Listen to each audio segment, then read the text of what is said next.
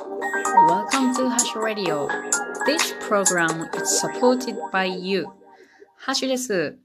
えー今回で今日は2回目の配信となります。今から話すことはね、タイトルしてズバリ。私の意志は私の脳に負けるけどもっていうことで、まあ、またガラガラ、ダラダラ話そうと思います。楽しいね。えっとね、私の意志が私の脳に負けたなって思ったんですよね。まあ、意志は弱いんですよ。あのね、太ももの太さの話なんですよね。意志の方から話します。えっとね、太ももの太さって理想の値があるそうなんですよ。これは身長かける0.3っていうのがこの理想の太さなんですって。で、私は身長が162センチなんですね。これかける0.3っていうのは48.6センチなんですよ。で、まあ私ね、足が太いっていうのは重々わかってますので、まあね、そんな48.6なんて無理じゃーと思いながらも、まあ一応ね、この黄金の右の太い太ももをですね、巻き尺で測ったんですよ。そうしたらね、なんと55.5センチやったんですね。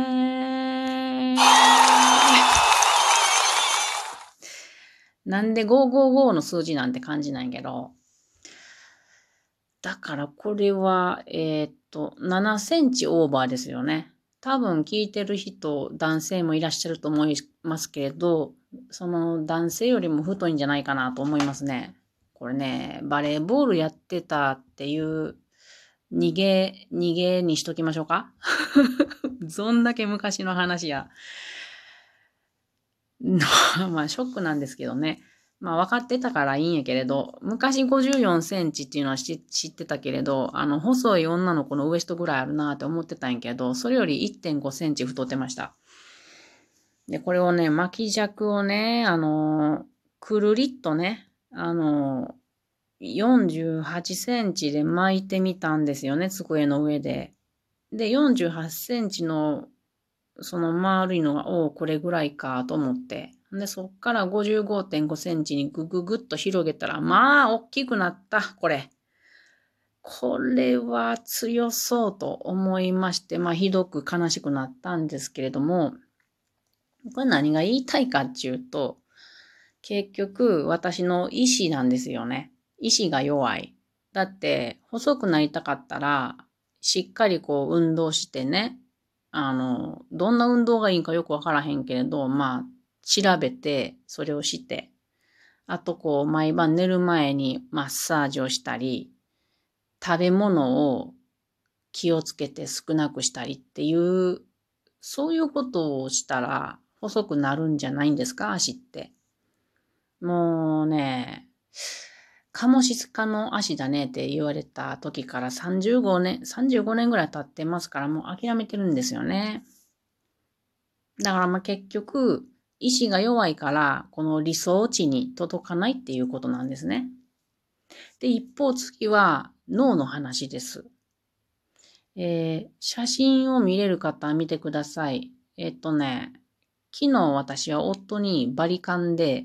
髪の毛を買ってもらったんですね。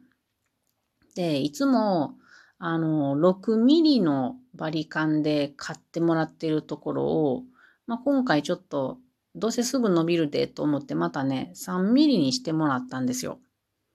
そうしたらまあ、すってんてんのあ多い地肌になってしまって結構いかつくなりました。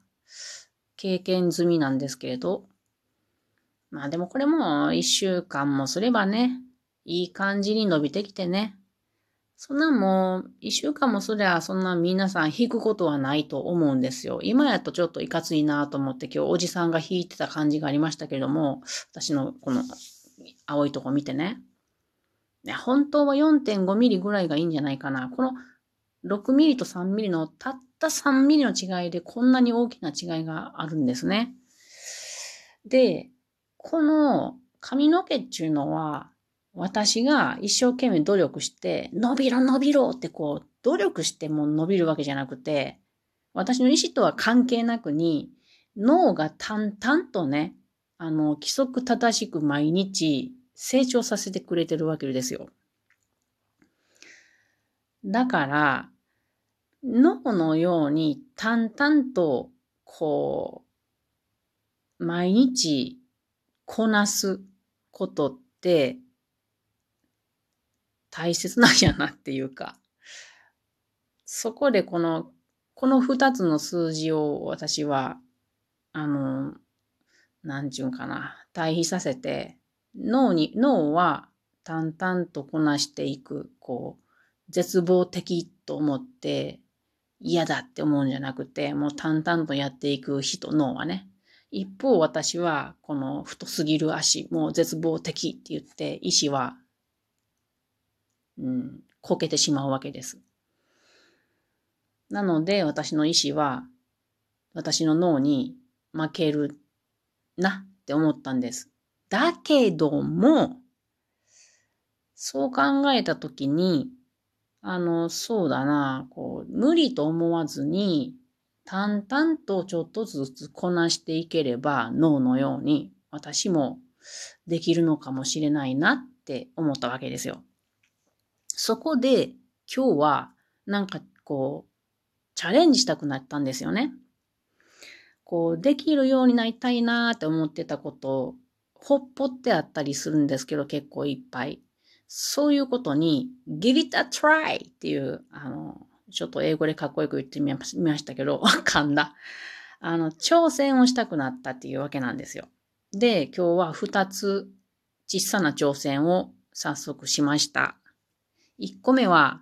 懸垂です。懸垂できるようになりたいんですよ。だけど私重たいし体が。なんか腕の力そんなにないのかな。女の人としてある方かもしれんけど、まあ、体重たいからこう自分の体を釣り上げること全くできないんですね。でもこれできるようになりたいと思ってるんですよ。一回でもいいからできるようになりたい。だけど、周りになかなかそういうぶら下げるところ、ぶら下がれるところを見つけられなかったんですけど、今日夕方にジョギングしてたら、たまたま入った公園に運転があったんですね。あ、これいいと思って、あの、運転にぶら下がってみて、懸垂できるかなと思ってやってみたんですよ。じゃ、全然できやん。立ち打ちできやん。もうめちゃくちゃ体が重たい。だからね、ぶら下がりましたけれど、ギュッてこう力入れても、どうかな2、3センチ上がったんじゃないっていうぐらい。もう本当に腕が曲がらないです。で、これ絶望的やなって思ったんですよ。でも一応その2、3センチ上がるって感じを5回やりました。何の意味もないかもしれんけど、お、こんな感じかって感じで。で、あの、昔みたいにこの手のとこにね、タコ、あの、豆って言うけれど、豆がちょっとできる感じを感じましたね。できてないけどまだ。でね、この絶望的っていうのを私2年前に感じたことがあるんですよ。それ何かっていうと、毎日朝腕立て伏せをしてますけれども、あの、指腕立て伏せをやった方がいいっていうのをアドバイスもらって、どんなアドバイスか、なんなんこれ？何のアドバイスなんこれ？面白いな。まあでもその時の当時の私は、そうか、指腕立て伏せもできた方がいいんやと、あの、素直に受け取りまして、やってみたんですよ。じゃあ、腕立て伏せはその時30回できてたんかなうん。その、指、腕立て伏せ、つまり指、指で立って、こう、ぐぐぐっとこう、肘を曲げた瞬間に、バターンと床に倒れてしまったんですよ。その時、これは絶望的やって思ったんですよね。こんなもんできるわけないって思ったんですよ。だけどね、その日から毎日指腕立て伏せを始めたら、結局ね、平気で10回できるようになったんですよね。だから、毎日、なんかこう、やってくっていうことは可能性可能性があるんやなって、その時思ったんです。だから、この懸垂もね、ちょっと、ちょっともしかしたら、どうやろな半年以内には一回できるようになれるのかななんても思ったりしますが、ちょっとやっていきたいなと思います。で、もう一つ目、もう一つっていうのは、二つ目は、あの、ギターで、あの、ある曲を弾き語れ、が、弾き語れるようになりたいなって思ってる曲がずっと、こう、どうかな、2年ぐらいあったんですよ、1曲。でもそれをほっぽってあったんで、今日ちょっとね、練習してみました。まあ、昔ちょっと練習してたんやけど、そのままほっぽってあったんですよね。これすごい難しいんですよ。あの、ブラジルのキコディヌッチさんっていう人の Vias de Fato っていう曲なんですけれど、あのこれをちゃんと弾き語れるようになるには、いくつか、あのうん、超えなければならないことがあるんですよ。例えば、ブラジルのポルトガル語を覚える必要があるとかね。あの歌詞ね。で、あと発音をもっとちゃんとクリアになれるように練習するとか。あと意味を昔訳してたんですけれど、図書館であの辞書があるからね。でも図書館でしかできやんからそのうちちょっと途中で諦めてたっていうことと、あとギターコードもこのボサノバとかブラジルの音楽のコードってすごく複雑で弾きにくいんですよ。だからそれを覚えやなあかんとか、あとキー、原曲のキーが高いから私にはそれをどうやって下げるのかとか、そういうことをあの、もう一回ちょっとちゃんと取り組みたいなと思って今日練習してしま、してみました。